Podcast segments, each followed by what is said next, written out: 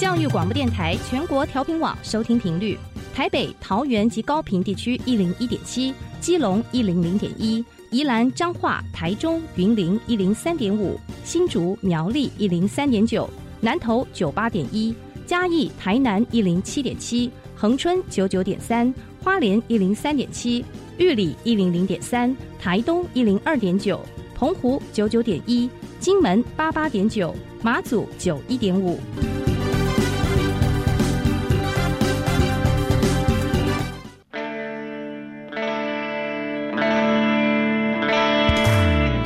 时时有惊喜，生活处处是学习。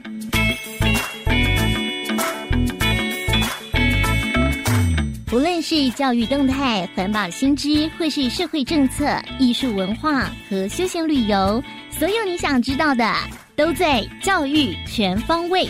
每周日上午十点零五分到十一点，邀请您与我们一同打开学习新视野。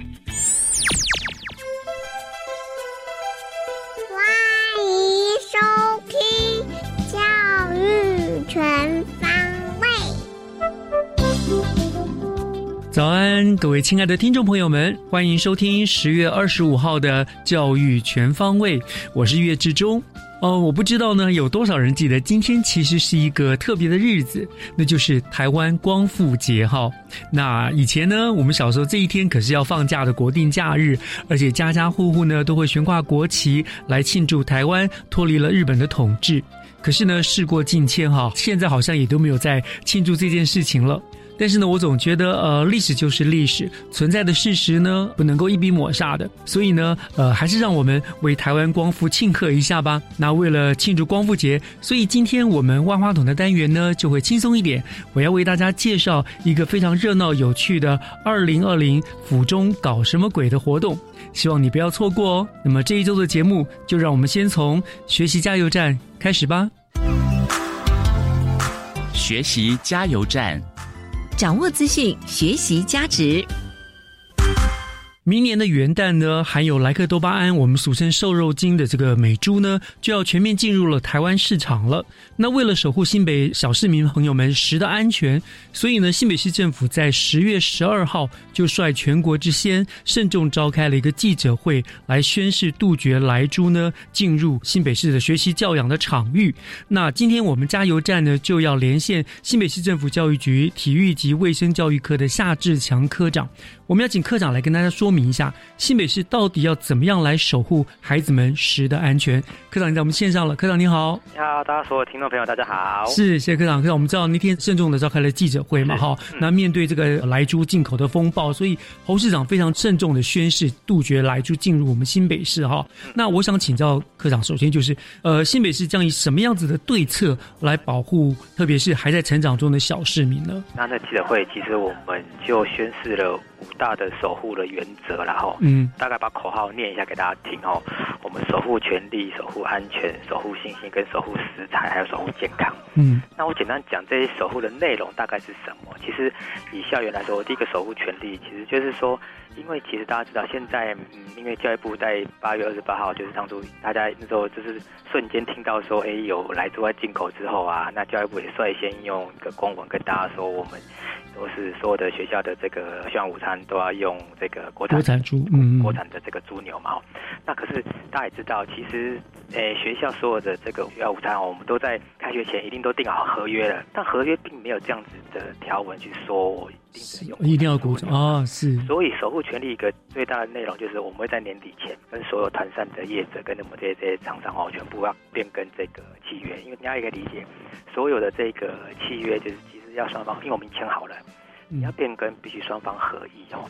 所以其实我新北市我们教育局，我们在九月十五号其实就把所有的团三个时代商全部找来谈过，嗯，就是先跟他们谈整个状况是如何。那我们未来准备要启动换约的部分，我们交换意见。然后，那其实，在因为应该据当天的那个会哦，其实应该有传说我们新北是最早启动的哦，这个会跟他们谈啊。那我觉得就是其实大家都会担心，可能就是说，哎，可能是不是这个价格会波动的问题？那我们都在会中谈到。那所以其实我们新北的业者也都使出善意，然后就是说是要做这个合约的变更。所以说，其实我们这个权利里面最大的重点就是我们在年底前会来做合约变更。那日前教育部也已经在研拟那个范本的，那所以新北市也会就是我就不要自己在那边弄了一个什么条文，到时候跟中央整个全国的这个条文不一致，然后抵触又麻烦了。对，我们会等着它的范本的条文出来，我们会统一跟所有的这个业者来做换约。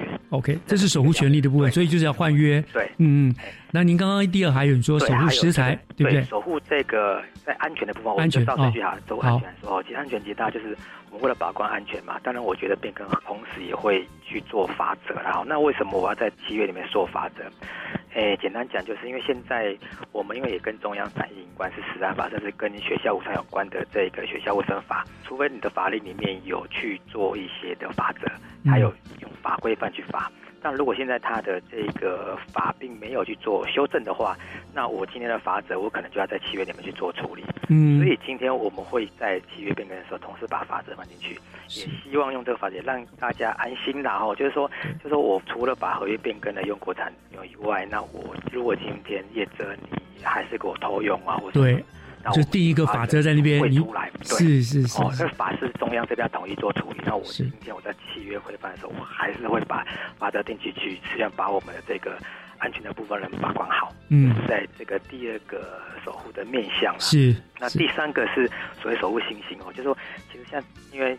家长比较担心嘛，哈，就是说今天到底我们政府能不能把关好啊？就是都用国产，不要让来租就是吃到，让他的孩子、宝贝孩子都没吃到这个东西。那其实也跟所有家长可以报告，就是说其实我们那个整个全国都有有所谓的时代登录平台，嗯，新北也有这个我的这个时代监控中心。其实我们这个部分哦，就是未来哦，就是因为这个平台其实是公开的。那我新北的教育局有那个所谓的校园通 APP。嗯，我不知道哪个家长有没有用我们校园通 A P P 哦。我们未来我们要把那个在单独平台的资讯嫁接到我们的这个校园 A P P，嗯，家长只要用 A P P 直接就可以去查看学校今天的午餐的食材的状况是什么。哦，今天就是他今天食材，因为我不知道，就是我的菜、我的肉，它的来源是什么？其实在这个登录平台里面，它都要做呈现哦，所以就让家长可以随时可以查询，然后知道孩子们今天吃了什么东西，有什么来源怎么样，这样很清楚的看到，我觉得就可以让家长对我们新北有信心，有信心是。我我们为什么说做用这个守护信心的概念在这个地方？是是是是。那第四个就是守护食材哦，嗯，那这部分当然我们这个就是要跟那个农业局这边做合作啦，就是来。源这个源头把关最大的关卡，就是说，其实我们也请这个中央这边你要做源头把关，我们农业局这边也会针对这些肉品的来源去做一些溯源的管理哦。就是我们希望就是这些食材上，其实其实这些厂商、这些团商或是他们也很担心哦，就是。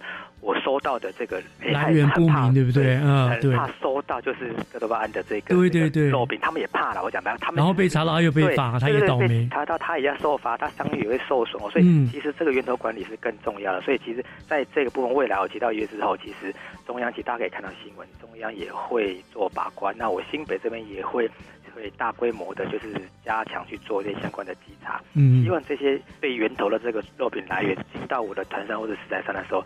你不要中间就就出包，然后它不出包，其实我们业者在使用的这些肉品也不会有问题。这就是在第四个项目守护食材的这个部分。是哦，那最后一个就是守护健康哦，大家就讲，刚才我觉得环环环相扣。我们卫生局这个部分就是靠我们卫生局和卫生单位的伙伴。其实他们都会扩大这个肉品的稽查，嗯，就是这个稽查里面不只是我们自己团膳业者他使用的，他们会去做抽肉的这个部分。那我们自己在，其实我们新北我们所有学校的合约里面都有定定，这个业者必须把他的肉品去做相关的这个检验，就去这个检验公司去。肉品里面很多的检验的这个项目啊，包括莱克多巴胺，你都要去符合这个法规的规范，那他必须把这这个检验报告传到我们的那个登录平台。哦，这个部分就是说，其实。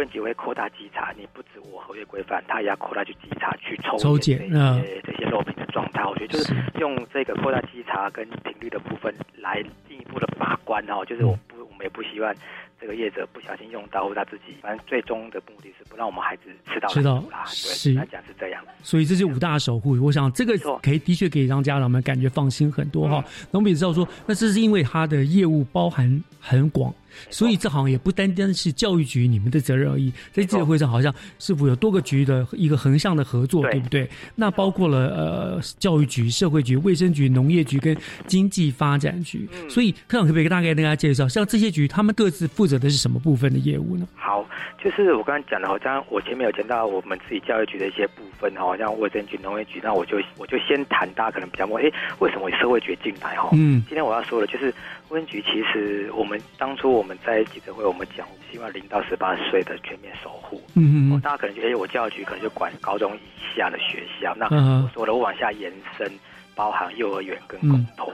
哦，那零到二岁就是所谓的公托，那公托的主管在社会局。社会局。是。对社会局现在，他们也要求所有的这个公司立的托婴中心哦，都是要他们的公餐哦，也都是要出具这个国产这个猪牛的承诺书啦。是是是。那当，然，我们自己的幼儿园，其实我们也一样，因为我们幼儿园也都是他们自己在准备这些膳食的部分，我们也一样，就是要请这个所有的个这个业者提供这样子的这个承诺，那也会在所有的菜单去标明它的来源产地是什么，就是是也配合啦，就是法规也说，就是说都要都要注明嘛，所以你今天买的东西它有注明，你就要在菜单上面去标注出来，那个家长们都很清楚的看到，我这东西都是来源都是国产的这个部分。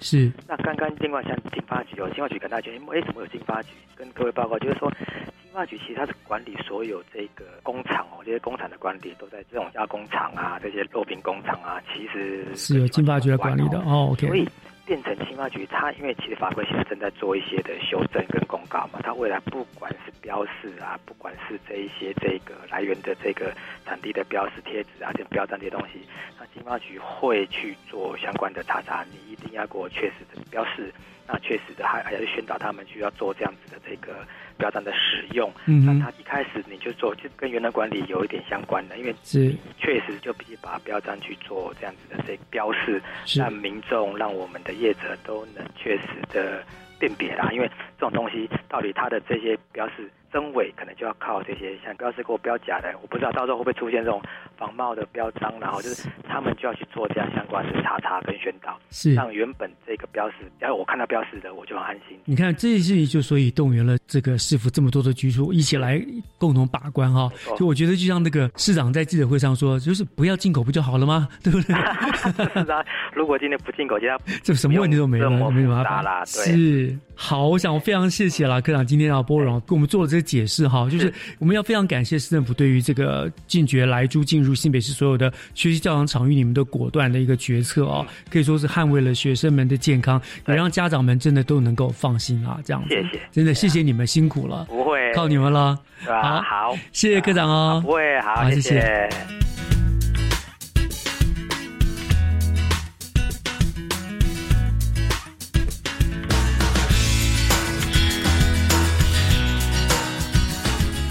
接下来请听《娃娃看天下》。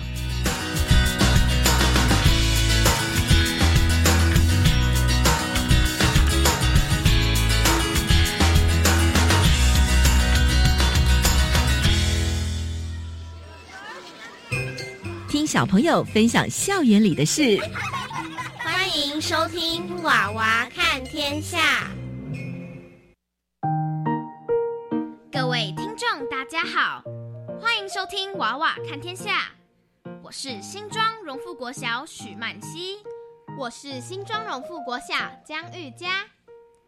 噔噔噔噔噔噔噔噔噔噔噔噔噔噔噔噔噔噔噔噔噔噔噔噔。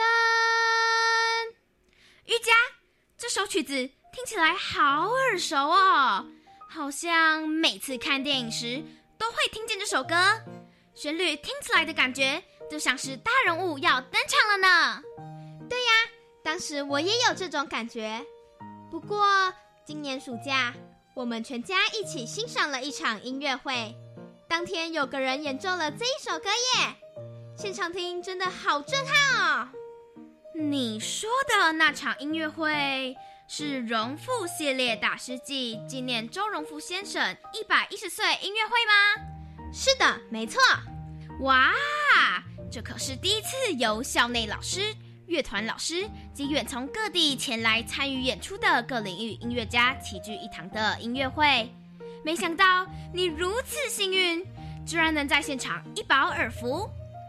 当天演奏那首震撼力十足曲子的人是校长吗？这回你可猜错了，答案是周荣富基金会董事长。周荣富基金会，他和我们荣富国小有什么渊源吗？什么？身为万事通的你，居然也有不知道的？没关系，让我来告诉你吧。周荣富先生是台湾知名的慈善家，民国七十六年捐助了五千万协助创校，当时。台北县政府为了表扬他的善行，于是特地将校名由中信国小定名为荣富国小。哦，原来我们学校的名字是这样子诞生的呀！不过，除了周荣富基金会董事长外，你知道有哪些大师参与这场演出呢？Of course，首先是由知名教授郭连昌、吴廷玉及段富轩担任指挥。分别指导管弦乐团、弦乐团及管乐团的演出，听起来就觉得值回票价。音乐会的阵容卡司不止如此哦，还有特地前来参加演出的荣富校友。玉佳，快快快，快点告诉我，你就别卖关子了。好啦，现在就由我来为你介绍，由远从法国专程返台参加演出的国家广播交响乐团团员。张伟佑以及长号独奏家李坤颖，他可是国家交响乐团长号首席呢。除此之外，演奏低音号随想曲的林一凡，也是现任市立交响乐团 TSO 管乐团低音号首席。我的老天爷啊！当天音乐会居然就有两位首席同时现身。别急别急，我还没介绍完呢。还有现在正攻读德国科隆音乐院的大提琴家郑永汉，他们家有个惊人事迹，就是创下奇美博物馆同时外界三把名琴给他们三姐弟的记录。而且当天除了音乐领域外，就连金马奖导演苏哲贤也参与了这次的演出。音乐会大师云集，没想到演出的成员绝大多数是我们的学长姐。荣富真的是人才济济，真的，荣富出品杰出优秀。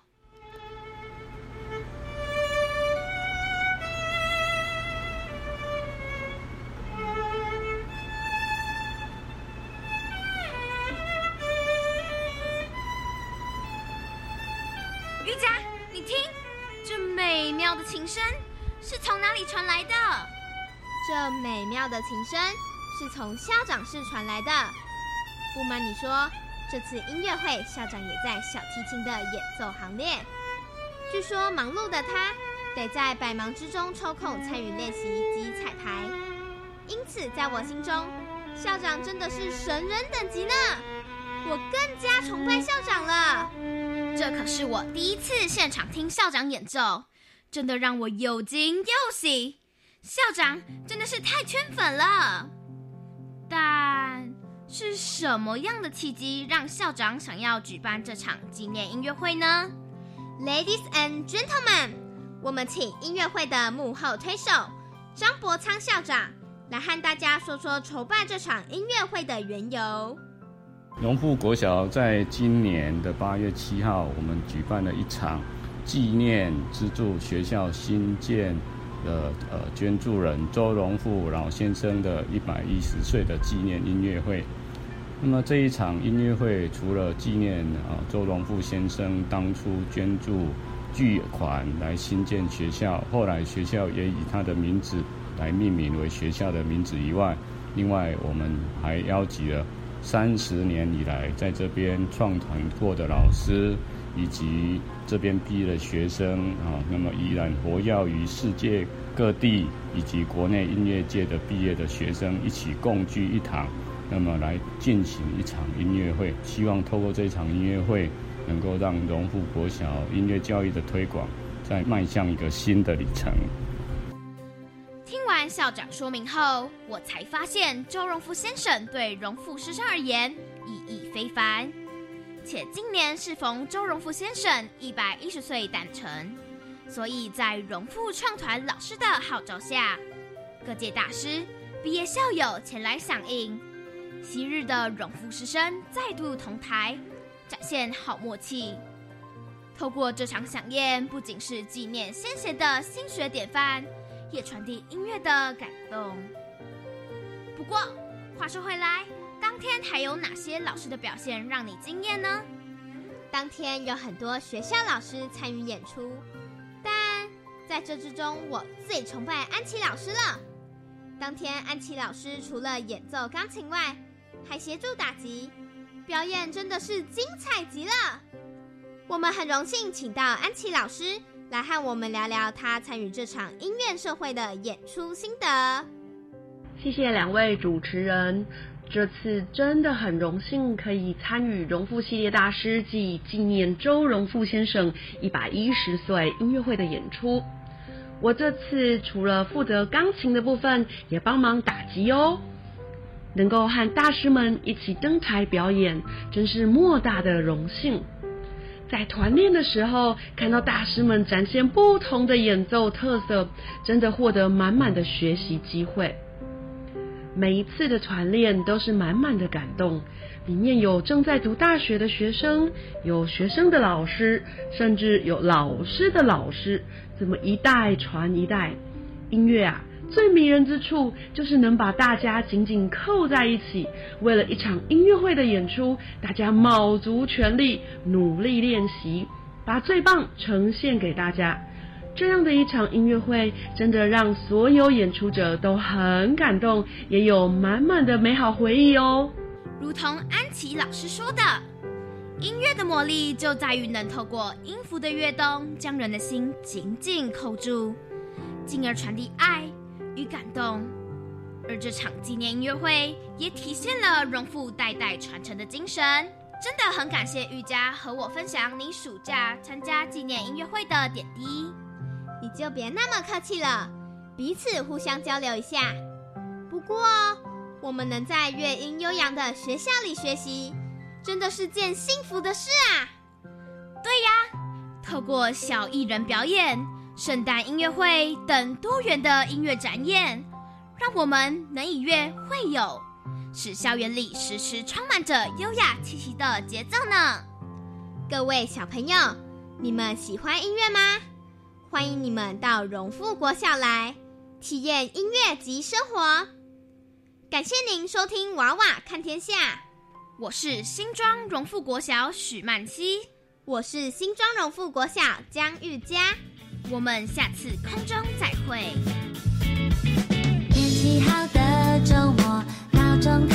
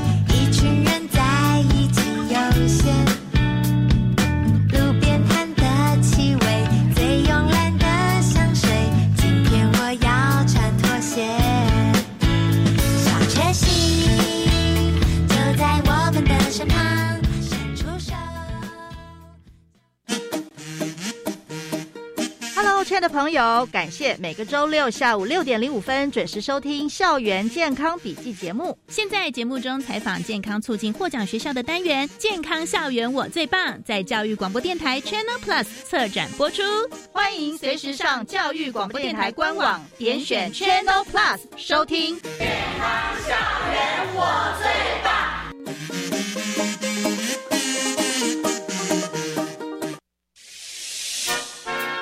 大家好，我是文华高中学校秘书魏秀兰。线上开放式课程，也就是大家熟悉的摩课师，是自主学习的最佳良伴。不论是国内各大学的开放式课程，或是国外的网站如 Coursera、可汗学院，只要有网路，你就可以不受地域限制，依自己的兴趣选课哦。教育电台让您深入了解新课纲。大家好，我是卫生福利部部长陈时中。公费流感疫苗四月五日起全面开打。接种流感疫苗是预防流感最有效的方法，可避免感染后并发重症或死亡。提醒您开打后尽早接种疫苗，保护自己及身边的人，一起守护最重要的你。更多资讯可到机关署网站查询。以上广告由卫生福利部疾病管制署提供。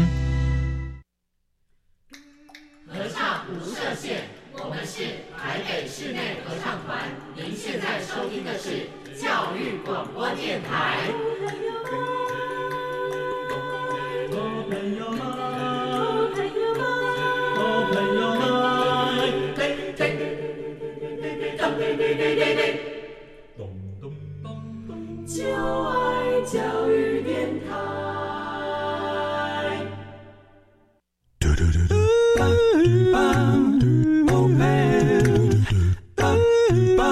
Open your mind, open your mind，就爱教育电台。嘟嘟嘟嘟，Super Duper。开您的幸福生活新视野，请听学习城市万花筒。您正在收听的节目是教育广播电台《教育全方位》，我是岳志忠。节目的后半段进行的单元是学习城市万花筒。每一年的十月三十一号呢，就是所谓的西洋万圣节。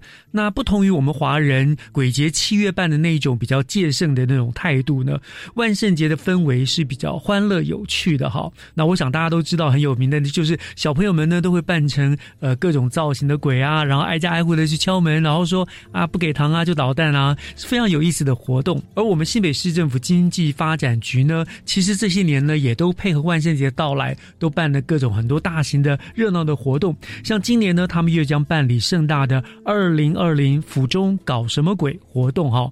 那光这个名字听起来就非常非常的有趣，所以呢，我们就赶紧来呃连线我们活动的主办单位新北市政府经济发展局商业发展科的李清娟科长，请科长来跟大家介绍一下这个热闹有趣的活动。科长您好。岳老师你好，听众朋友大家好。是，谢谢科长接受我们访问来介绍这个非常有趣的活动哈。那我知道，其实这几年金发局到了万圣节都会办这种类似嘉年华的大型的活动嘛，也成为有很多我们新北市民朋友非常期待的一个大的活动哈。那可不可以先开始跟大家谈一谈，今年万圣节你们办理的活动的方式内容是什么样子的？我们今年呢比较特别的是说，我们以往的万圣节都只有封街一天，然后办一天的活动，嗯但是在今年的话会办两天的活动，哦两天的封街活动。然后呢，那当然主活动还是在第一天，它有那个变装的游行，嗯然后当然就是大家所熟知的不给糖就捣蛋，是啊然后呢还有鬼抓人跟那个红舞鞋的 party，还有万圣的那个 DIY 跟鬼怪市集。嗯哼，听起来就真的蛮多的哈，这样子。那那活动的开始的时间，你说两天是从什么时候到什么时候？我们两天的话，那个呃，都是从下午的一点到晚上的九点。但是其实上在第一天呢，就是呃十月三十一号，我们在早上的十一点半的时候就会有呃万圣 DIY 的这个活动。嗯那我们这次的活动呢，主要是扩大到就是坊桥的古城区，以前都是只有在府中商圈。那这嗯次的话，我们呃借由呃猛鬼巴士呢，去串联了府中的双城，一个古城，一个是现代的一个府中商圈商圈，嗯是的。OK，好，我知道你们其实搞这些活动有一个很大的目的，就是提振商圈的经济发展活络，是吗？是的，这是我们经发局最重要的存在的最重要的一个目的。对，所以我觉得最特别的就是你们跟一般别的局处办活动不一样，别的活动活动可能就是大家来热闹、开开心心，可是你们其实是用一种这种的方式去活络商圈，这样子哈。是的，没错，因为透过这样子的活动的话，其实可以达到就是呃吸客，嗯然后呢就是呃。也借由这样的活动呢，那个店可以打开它的知名度之外呢，他们以后可以自主的去让他们营造他们一个店的一个氛围，或者是怎么样去经营他们一个店的一个特色。是是是是，真的不愧是进发局了哈。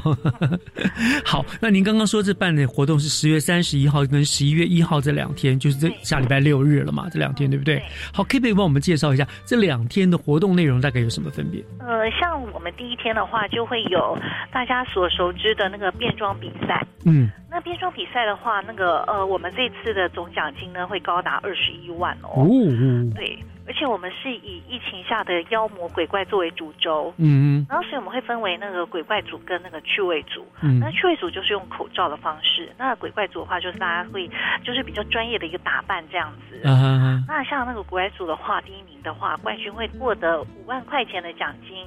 哇亚军的话是三万块，季军就有一万块。然后呢，口罩组的话，就是一般民众都可以在口罩上面去做一些装饰，去嗯那这样子，第一名的话也会有一万块，第二名有八千块，第三名也有六千块。那这样加速，我们也选出五名，会有各五百块这样子。嗯哼那在现场的话，我们还会有就是由现场的民众去做一个票选呢，会选出十二名的人气奖。那每一名呢都可以得到三千元哦。嘿，所以对，所以这个是欢迎大家都那个报名来参加这样子。所以很棒哈！你看哈，这个既可以名正言顺的哈，把自己把搞得千奇百怪的到街上去逛，还可以因此而得到奖金哈，真的太好玩了。所以呃，大家真的可以应该踊跃的去参与哈。但是呃，刚刚您说除了当然你讲的是不给他们就导弹啦、装扮啦，对不对？那你还有鬼抓人啦、红舞鞋 party 啦，这些又是什么样子？大概什么样内容？真的玩游戏那种鬼抓人吗？对，是的，像我们这次的话，特别分不同的族群，比如说像刚刚那个呃变装比赛的话，它并没有限制年纪，嗯。但是像呃像儿童的话，我们就会有分所谓的讨糖的活动，嗯。讨糖活动的话，那就是限制三到十二岁的儿童都可以报名，但是你没有满七岁的话，就需要十八岁以上的家人去做陪同。嗯。那我们有分三个路线，然后总共会到呃六十九家的店。嗯那这个店里面都会设计一些就是闯关的一个活动啊，比如说喂喂卡子怪啊，就是小朋友呢把那个糖果丢到那个卡子怪的嘴里面呐、它会咔哧咔哧的，这样子的话就可以过关。哦然后呢，或者是那个小朋友用扇子啊，将桌上的一些那个壁怪的小物啊吹落啊，这样也可以过关，就可以得到糖果。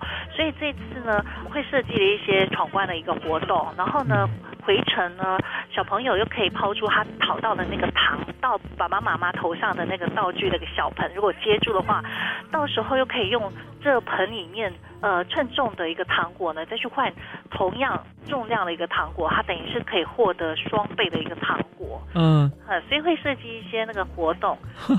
针对于那个两岁到六岁的儿童呢，我们也有现场也有设置那个儿童的一个气垫。嗯那只要民众啊在板桥的商圈消费两百元，然后凭发票就可以进场一次。哦，是是，然后再来就是针对一下那个青少年的部分呢、我们有设计呃鬼抓人啊，这只要十二岁以上的人就可以参加。那这次呢，我们特别的就是担忧呃过往可能鬼抓人因为这个太刺激了，所以可能会有一些民众会受伤，所以我们呢就会有设计一些软垫，这样子增加它的呃就是难度之外，但是又会顾及到那个安全，而且我们会发那个护膝。嗯，所以，然后参加的民众就在安全上面，我们已经替他做到了一些，呃，就是周全顾虑这样。是是是，安全还是很重要的。对，是的，没错。然后再来就是，呃，如果闯关成功的话呢，就可以获得府中商圈的一个礼券，价值嗯两百元。嗯，哇，真的是蛮好的哈。那那那个呢？我也还另外一个是红舞鞋 party 呢，这个又是什么呢？哦，这个的话，这个就要限制十八岁以上的才能够参加。啊，然后这个时间是在那个十月三十一号的晚上七点到九点，就是要先报名，只要是有变装的。就可以到服务台去换那个荧光的贴纸嗯和那个啤酒一瓶这样子。哦那我们现场呢就会有呃邀请到三个乐团，这三个乐团呢是晋级那个场场都很爆满，而且青少年非常喜爱的乐团，像那个呃灵魂沙发、嗯哼，温室杂草，还有最近入围金曲奖的最佳演唱组合的那个糖猫，啊，OK，都是我们这次邀请的一个乐团。哦，应该是这样说，白天是小朋友的天堂，可以玩得很开心。到了黄昏傍晚呢，哎，就青少年朋友就很开心了，对不对？为他们俩啊，当然满十八岁以上才有啤酒可以喝了。对，对是的，所以那个红舞鞋的那个 party 的话，只有限制十八岁以上才能参加。哦，这是对蛮有意思的。那你你是这个活动大概都是十月三十一号嘛？可是你说十一月一号还有一天的活动嘛？那十一月一号它大概又是什么样的活动内容呢？十一号，它主要的话就是只剩下那个搞怪市集。嗯，那搞怪市集其实是两天，它从十月三十一号到十一月一号都有，嗯。然后是下午的一点到晚上的九点。那这个搞怪市集呢，我们邀请我们总共有二十五摊，虽然是二十五摊，但是摊摊都很精彩，嗯。都是夜市的名摊呐、然后还有就是我们这一次新北好物甄选出来的一些那个呃，就是得奖的厂商，嗯然后呢，像比如说呃，像比较知名的网红名店呐、晴子冰室。然后还有一些夜市名摊，像那个天使鸡排啊、常常在一起啊、奇鱼串啊这些，哇每次到了夜市都必须要排队，排队很久才能够买到的。是。然后还有人气名店，呃，就是网友推荐的，像沙拉王国啊，这些都是在我们这一次的名摊搞怪市集里头。嗯。然后呢，那这个搞怪市集不是只有市集而已，我们还会有表演的活动。嗯。然后呢，还有就是一元竞标的一个呃特卖，嗯。那、这个特卖呢是只有在这次的活动才有的限量商品，是。所以在别的地方是买不到的。哇。然后呢，再来就是它整点的时候就会进行抽奖，哇所以呢，就是欢迎大朋友小朋友就到这个市集来都可以来，都各有收获就对了，对不对？呃，会满满的收获。是然后呢，再来就是我可能要特别推荐的，还会有就是魔鬼巴士。好，这个部分呢，等一下呢，我想再请科长帮我们做介绍了哈。好，反正总之的是这两天就会有活动，都很开心。呃，可以大家可以各取所需。所以十月三十号跟十一月一号这两天都会封街吗？呃，十月三十一号这天封的是中山路一段嗯，路，因为要游游街嘛哈。对，是有彩街活动啊重庆路。啊这这个地方，然后当然还有就是搞怪市集那个部分是啊在捷运府中站的一号出口，哦，那就还好，那比较不会在马路上面这样对，子。那个是哦还好，那个的话是封两天。那刚刚讲的中山路一段就是当天三十一号当天而已。嗯，好，那聊到这里哈，我们先休息一下，听一段音乐。等一下回来呢，就是要请科长来继续我们介绍，还有很多好玩，包括刚刚我也觉得很有兴趣，什么猛鬼巴士之类的哈。那我们就稍后回来继续聊这个，好不好？好的，好，我们稍后回来。好的。别问我把你当什么东西，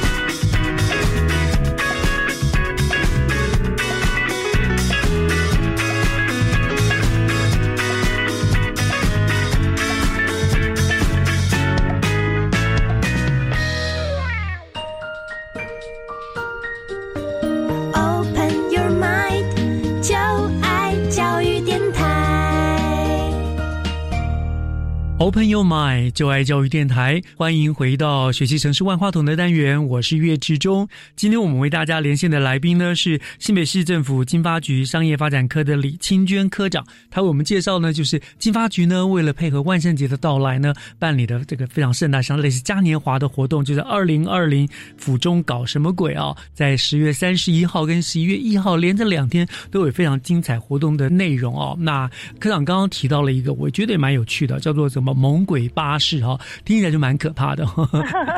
这个猛鬼巴士可不可以请科长帮我们介绍一下，它到底是怎么样的一个巴士呢？嗯，这个猛鬼巴士现在已经在路上穿梭了哦。哦，真的吗？是的，哦如果民众在路上看到的话，拍照打卡上传到我们新北经发局的一个粉丝专业的话，还有机会获奖。哦，真的哦，是。嗯，对。那他会在什么地方出现呢？那他会在什么地方出现呢？诶，它平常呢，他其实在呃十月十六号就已经开始在路上跑了。嗯哼如果是有搭乘二六五公车的话，他的路线是土城到行政院这个区段。是。对，那他可能会经过的呢，就会是板桥后站啊，或者是板桥火车站、西门町，然后万华夜市、龙山寺、台北车站，嗯，还有一些百货公司跟捷运站这样。是是是。所以它那个摩格是它那个车子有你们有把它特别特殊的改改造，是不是？是的，是的，它除了外装会让你看到它跟一般的巴士长得不一样之外，它的内装，它的内装里面有很多鬼怪的一些那个布置，嗯所以呃小朋友看到都会非常的惊喜惊吓这样子。他可能要在这里面，比如说蜘蛛网啊，然后或者是一些呃奇怪的骷髅头啊，可可能要在这里面去穿梭，这样才能够坐到那个位置上去。对，好有意思。所以那个、如果胆子不够大的，还是建议他不要做好了。可是我想大家都会知道那是好玩的，可能应该人家就是人的心态就是这样，越是怕就越要这样玩一玩。对，重点是我们的呃魔鬼巴士里面还有一个就是鬼怪导游。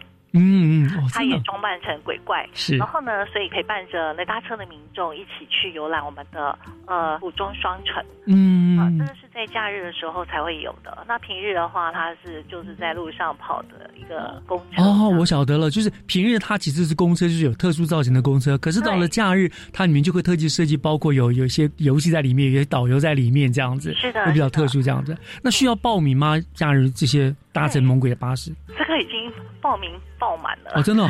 对，是的，我们假日的那个猛鬼巴士呢，呃，总共有十梯次。嗯，后呢都爆满了。哦，真的哦，哦，对对对，那他而且走的路线会有点不太一样，他虽然是串了串联了府中双城，嗯。但是中间的点他会依照比如说情侣啊，或者是亲子啊，或者是青年人啊、年轻人啊，他走的路线会有一点点不同，他的停泊点会有一些不同，跟它哦。所用餐的餐厅也有不同。那所以这个是呃，在我们假日的时候，现在在从十月十七号就已经开始在开跑了，嗯。就是每周六日的时候有分上午然后吃中餐的，跟下午到晚上的吃晚餐的，呃，总共这些路线。哦，就还有还可以吃饭这样，他到附近的餐厅带他们这样子玩，这样。报名费只要两百块就可以吃喝玩乐。真好真好。可惜嗯报名满了，那怎么办呢？那都没有参加，很想去体验，一下怎么办？那如果说真的你没有报名到的话，没关系，我们在十月三十一号的时候啊，只要民众你有变装，就可以到板桥车站。然后去搭乘这个猛鬼巴士，嗯一样也是有鬼怪导游在上头。嗯然后呢，那它的停泊点就是从板桥车站的北二门上车，然后呢，中间的停泊点会有板桥农会，嗯然后呢，跟最后的我们的主场，也就是民权路跟中山路口那个交叉口。嗯那那为什么要停泊在那个多了一个板桥农会这个中间的停泊点？是因为它我们的搞怪市集就在那边。哦，所以这样如果想要去逛一下搞怪市集的话，可以在那边下车。是那一样回程，就是从我们的中山路跟民权路口那边可以上车，然后再到板桥车站。嗯哼。所以欢迎民众可以变装来搭乘，这样 OK，免费的。是是是，那听众朋友听到这个讯息哈，就可以那天如果想体验一下这个好玩的话，我觉得不妨去搭搭，很好玩，应该是这样子的哈。嗯，是的。大概要体验一下喽。哦，OK，好，那当然，现在这个活动真的今年不只是适合亲子爸爸妈妈带着小朋友啦，其实青年朋友啦，任何年龄层的都很适合去参与这样的活动玩，对不对？啊那我记得像这个游行啊、踩街啊什么，往年都有个大高潮点，就是我们市长都会现身，对不对？而且市长每一年他都会打扮成不同的人物啊，跟鬼啊、妖魔啊、什么英雄人物之类的现身，跟大家做互动。今年会安排这样的桥段吗？那当然是一定有的喽。嗯，哦，真的哦。只是市长怎么现身呢？我在这边先保留，哦就是到时候欢迎民众到现场去看看我们市长是怎么如何现身的，他哦是如何出现在现场的。今年的有什么样的造型对造型跟他出场的一个形式都方式跟往年是不同的。嗯，我觉得侯市长是一个很放得下的人，就是他很放得下身段，很多活动他都非常配合。你要他办成什么样，他都很乐意，而且他真的很亲民，他就会跟着市民朋友们做很热络的互动哦。所以想要跟市长看看看市长今年是什么样出现的方式的话，就一定要过去。我可以先知道一下市长大概是哪个时间点会出现吗？他的话会是下午两点的时候会出现。哦，等于是大概差不多开始的时候，正热闹的时候这样子。嗯、对对对。好，那有兴趣的市民朋友不要忘了啊，那天就去凑热闹了哈。对，也记得要变装过来哦。对对对，然后抢着看能不能跟 变装了。是一定要的，要要这样才有参与感嘛哈，对不对？大家都变没装错，那所以这这相信今年又一定会很轰动哈。那还有什么活动内容或者是什么注意事项要提醒民众的吗？啊，我刚刚可能忘了讲，就是接驳，就是当日的那个十月三十一号接驳的那个路线，它的时间，嗯，它的班次，嗯它是每半个钟头会发车一次，是哦，半小时，所以对班次算蛮多的，对不对？你不会等很久。讲说，如果说是从板桥车站发的话，是每个钟头会发嗯车一次，哦，然后呢，但是回来又相对的，对，半个小时从民权路、中山路这边又会在呃开车子到板桥车站那边去。嗯对，所以呢，总共早上会从中午的十二点开始到晚上的八点，都会从板桥车站的北二门那边发车。嗯哼，转点的时候就会发车。然后呢，那回程的话是从十二点三十分到晚上的八点三十分，是从民权路跟中回来这样子，嗯，对那边上车回程这样。是好，我想这边可以去体验一下，不然什么一定要那边拍个照、打个卡，对不对？那是非常特殊的一个猛鬼列车哈。那对了，刚刚你好像还有提到一个万圣 DIY，啊，对，对，万圣 DIY 的话，这次有四个活动，嗯。然后有一个是脸部彩绘，那个嗯是总共有三百个名额，嗯哼。对，然后呢，他就是会现场，他会帮你做彩妆，嗯。然后呢，还有就是有南瓜灯笼的制作，嗯及南瓜提袋的一个制作，嗯。还有点心 DIY 这个部分，它都会跟万圣节的一个元素去搭配，总之就是非常有趣，我觉得来参加。这边有吃有喝有玩又可以做啊什么的，这样真的非常有趣了哈。那我想当地一定会很多人哦到那边聚集哈，所以最后是不是请科长给我们提醒一下，呃，活动的注意事项，还有听众民众呃他参与的话要注意些哪些事情？呃，是的，呃，因为今年新冠肺炎的这个疫情影响呢，所以我们这一次的万圣节，因为每往年万圣节参与的民众都多达上万人，嗯然后所以我们希望说这次呃民众呢可以呃就是要注意到防疫的这个部分，嗯所以温度如果超过三十七点五度的话，很抱歉，我们就可能没有办法让你参加这样子。哦然后呢，呃，在出入口的部分，我们会提醒民众要能够佩戴口罩。所以民众如果参加这样子的一个大型集会的活动，我们还是希望能够佩戴口罩。是就是我们除了活动之外呢，我们其实还这一次呢，呃，设置了三个装置艺术，嗯想说要跟大家这边做一个宣传。哼啊哈是什么样的艺术呢？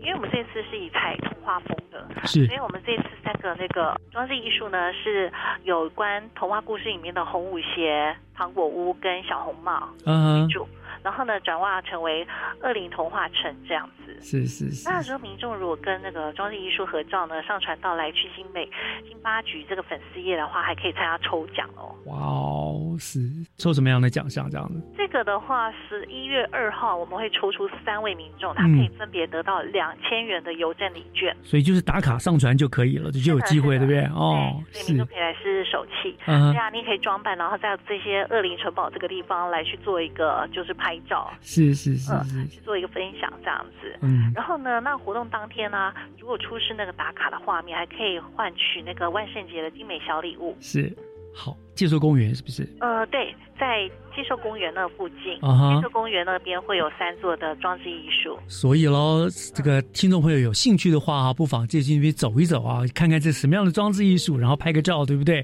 打卡上传到到我们新北金八局，对不对？对那相关的讯息是不是也可以在这个地方都查询到呢？呃，相关的讯息可以到我们新北市政府经济发展局的网页，还有就来去新北经发局的 FB 的粉丝团，这个地方都可以查询得到。嗯嗯嗯嗯，对然后最后还是要提醒大家，一定活动要戴口罩。啊，那当然，对，真的是你要再怎么开心，再怎么开心，这个安全健康还是要放在第一位嘛。特别现在疫情期间，对不对？大家还是合作的。好，我想今天真的非常谢谢哈、新北市政府经发局这个李清娟科长跟我们连线，为我们介绍了这个非常非常有意思的二零二零府中搞什么鬼，非常有趣的活动。那这是最后就是欢迎大家啦，到那两天一定要扶老携幼一起加入这场欢乐的行列，这样子。嗯，好啊，谢谢金发局谢谢你们认真的办这么棒的活动，给市民朋友们欢乐哦。也谢谢岳老师给我们这个机会，让大家知道这个浦东万圣节今年别于以往的一个做法，这样是子。是，我们非常期待这样的活动，那就欢迎大家一起来参与了。再次谢谢科长接受我们的访问，谢谢科长。谢谢岳老师，谢谢谢谢大家。感谢您收听今天的教育全方位。天凉了，请大家务必要注意添加衣物。我是岳志忠，祝大家健康。我们下个礼拜天见喽，拜拜。